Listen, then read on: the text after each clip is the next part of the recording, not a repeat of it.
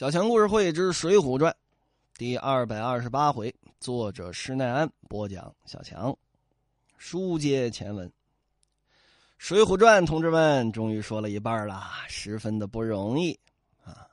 前两回呢，就压根儿没怎么说正文啊，竟是分析了。确实，说到一半了，也该好好的分析分析这梁山上现在的形势了。现在大家即将迎来的是《水浒传》的下半部。啊，很多人就看到晁盖死就不愿意再往后看了，也有很多人是看到招安之后就不愿意再往后看了。怎么能？越看越惨。但是再惨也得往下说呀。啊，《红楼梦》惨不惨？那不还是很爱看吗？这一回也有定场诗，这是一首词啊，词牌子是《满庭芳》，说通天彻地，能文会武，广教四海豪英。胸藏锦绣，意气更高明；潇洒观巾野服，笑谈白羽挥兵。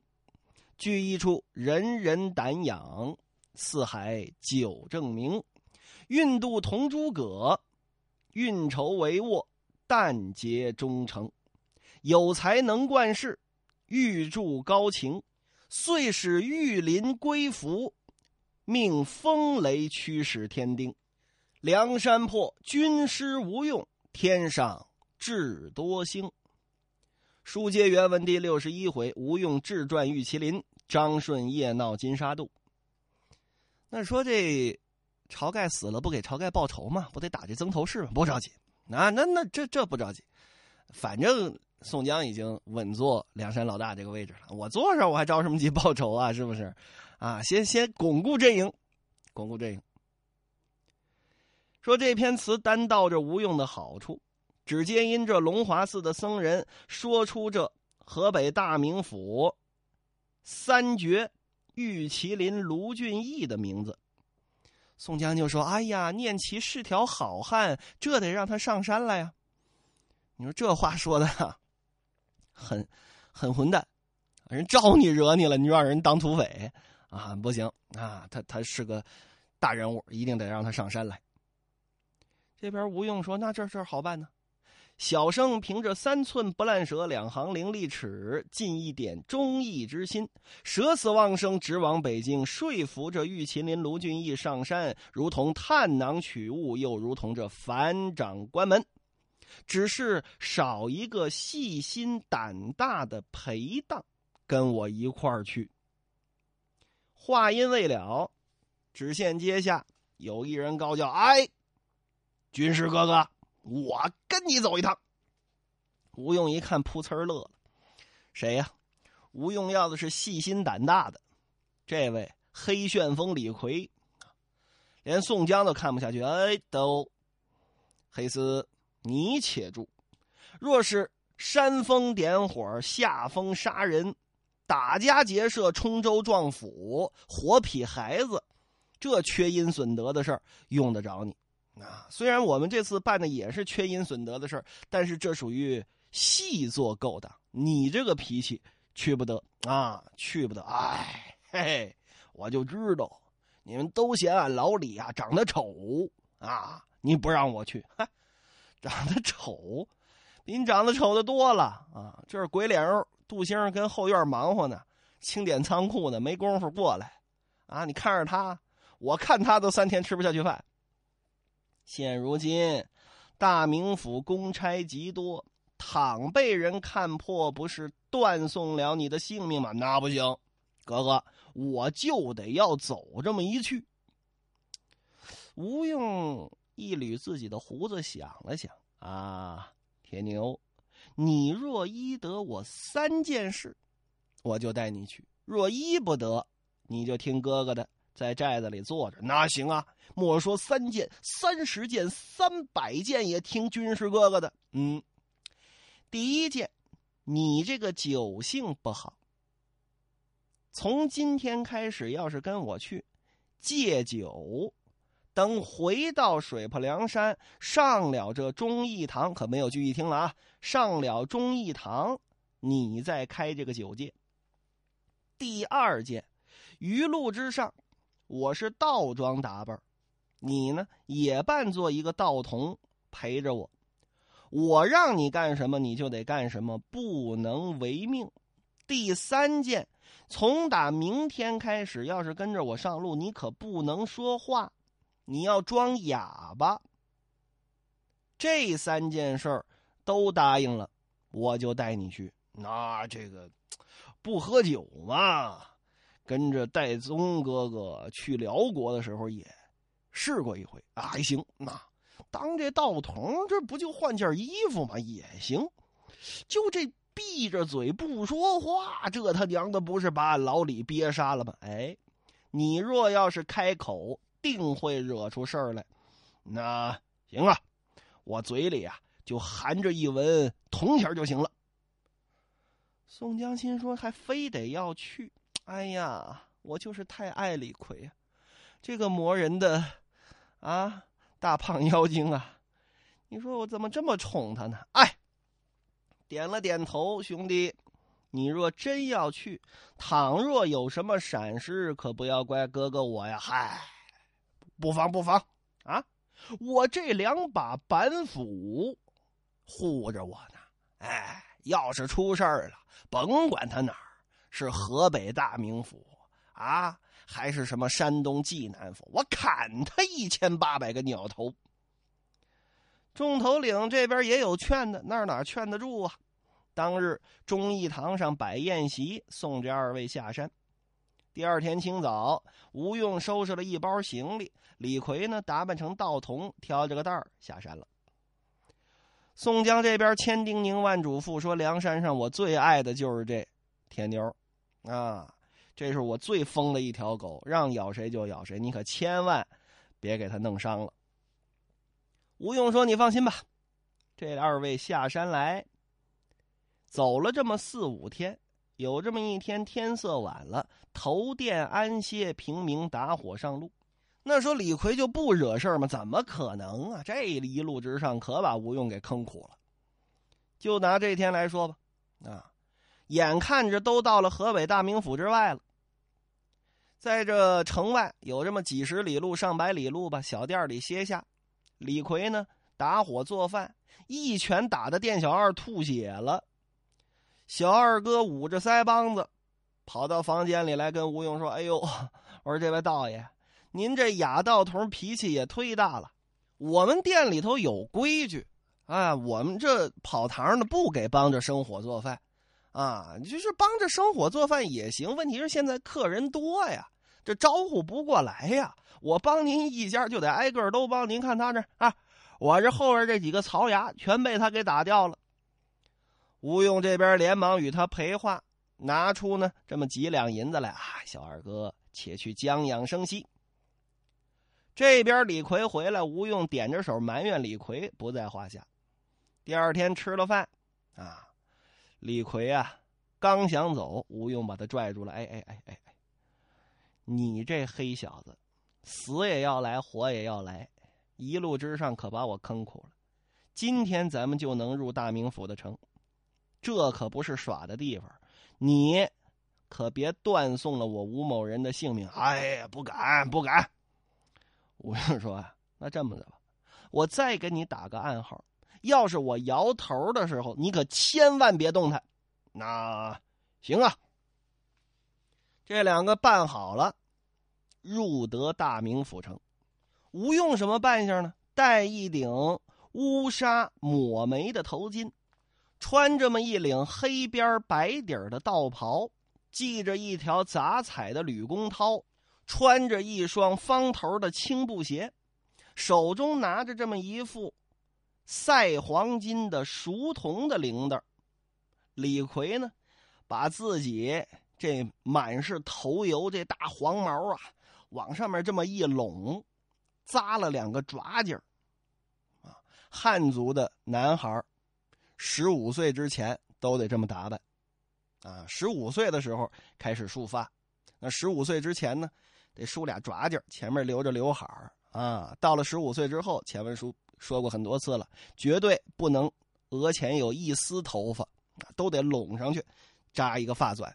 身上穿着这么一领灰土布的短道袍，腰上扎着这么一条杂色的短须绦，穿着一双踢死牛的透土靴，挑着这么一根木扁担，这边写着个纸招，手上一个棍儿捅到纸招里边，写着“请命谈天，挂金一两”，入得河北大名府。但见大名府内一派好景象，商贾繁盛，是个好地方。此时天下各处土匪林立，盗贼生发，各州各府具有军马把守，唯此宋朝的北京城，就是这河北大名府，乃是河北第一去处。更兼是那梁中书统领大军镇守，如何不摆得整齐呢？梁中书。啊，《水浒传》开始的地方，怎么呢？提到水泊梁山，就是结了这生辰纲之后，不知道往哪去啊？上梁山吧，引出来一系列的事儿，啊，这林冲上梁山呢，其实反倒是，呃，一笔带过了。真正对梁山开始有影响，其实是这票人，这七星聚义外加那白胜上梁山的时候。且说吴用跟李逵两个晃晃悠悠来到城门之下，把门的有这么四五十人，簇拥着这么一个门官跟那儿坐定。吴用上前施礼，士兵一看，哎呦，道爷，有打哪儿来的呀？哈，呃，小可姓张名用啊，这个道童姓李，江湖上卖卦营生，今来贵宝地与人讲命啊。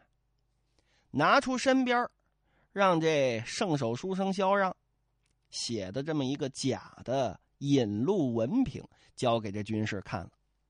古代啊，人口制度非常的严格，啊，这个在中国一直是这样的，嗯，古往今来都是此理。就是你今天你没有身份证，你怎么买火车票啊？啊，你到各地去住旅店，你怎么住啊？没没办法住啊，一切都要实名登记的。古代也是这样。你要出门，你得有引路的文凭，就当地的县政府得给你开，县衙门得给你开啊。说这个秀秀才要从这个，比方说吧，江西到北京城去赶考去，一路之上，这所过的州县就得跟唐僧那通关文牒似的啊，一路一路盖戳得盖过去。到北京城那儿一看，哦，您是有打江西出来的，有打赣州出来的。到北京城赶考，一路上走的这个路线也对，然后呢，北京城还得有保人，你江西得有保人，就是说你出来的时候，万一这个人造反了怎么办？啊，得乡里头有个大财主，或者说有这么一个体面人保着你，说我我担保这人不会出事你到的地方还得有保人，啊，到北京城，比方说吧，有这个江西会馆，就是说江西的考生到那儿都得投奔这个会馆。说这个会馆保证你不会出事得有这么两道保险措施：一是引路文凭，二是保人。没有这个，哪儿你都去不了。所以说呢，穿越者啊，其实嗯，穿越文是基本不会实现。怎么呢？一没有保人，二没有引路文凭，三不会当时的语言啊。鱼路之上一看，什么都没有。好啊，不是东林党的余孽啊，就是满洲鞑子派来的奸细。来呀，拉出去看！噗，一刀宰了。所以，但凡出门，提醒各位，证件可千万别丢。证件一丢了，那真是叫天天不应，叫地地不灵啊！他不认别的。这边这引路文凭交给这军士一看，军士问：“有保人吗？”哦。呃，河北大名府张老千儿李老万啊，是我的保人啊。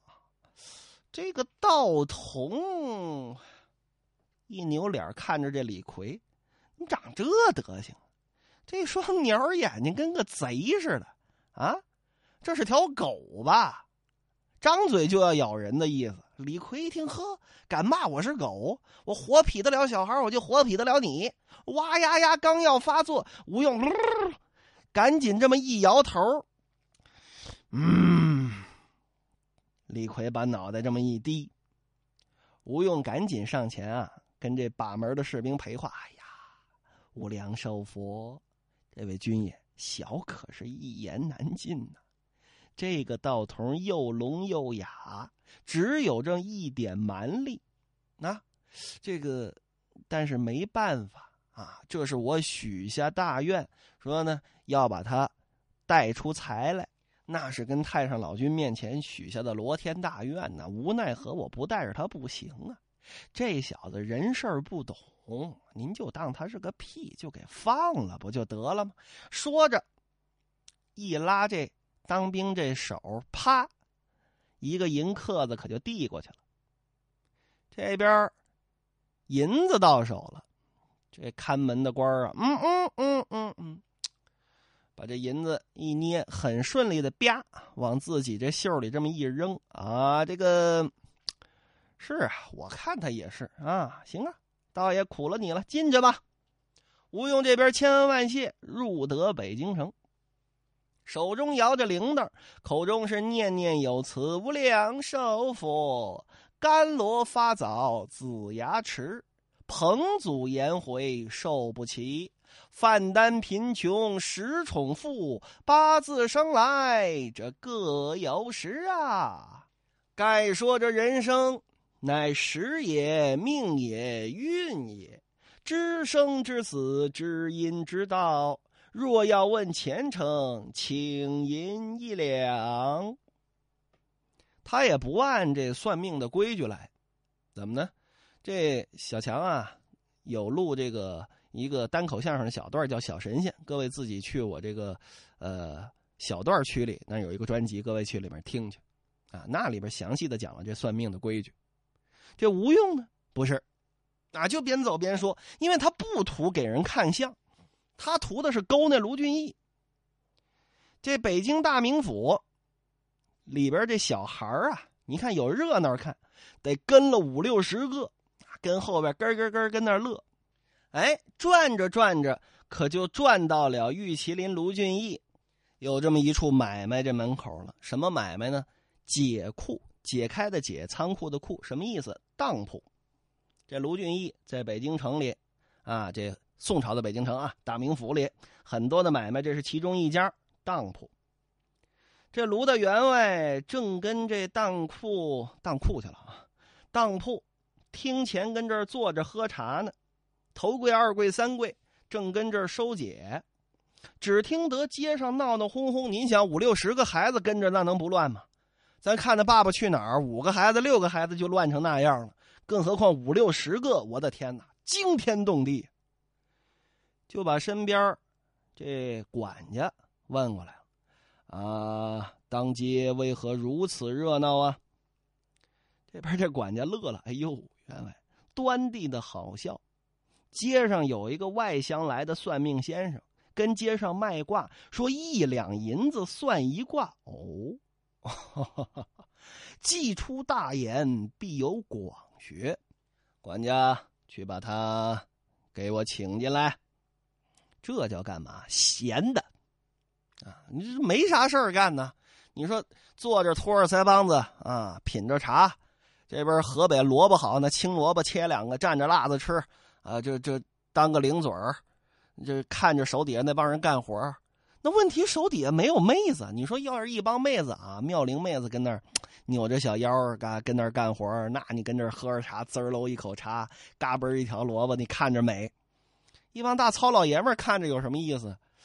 哎呀，虽说卢俊义有这个不同的取向，是吧？但是这帮人长得也没有燕青好看呢。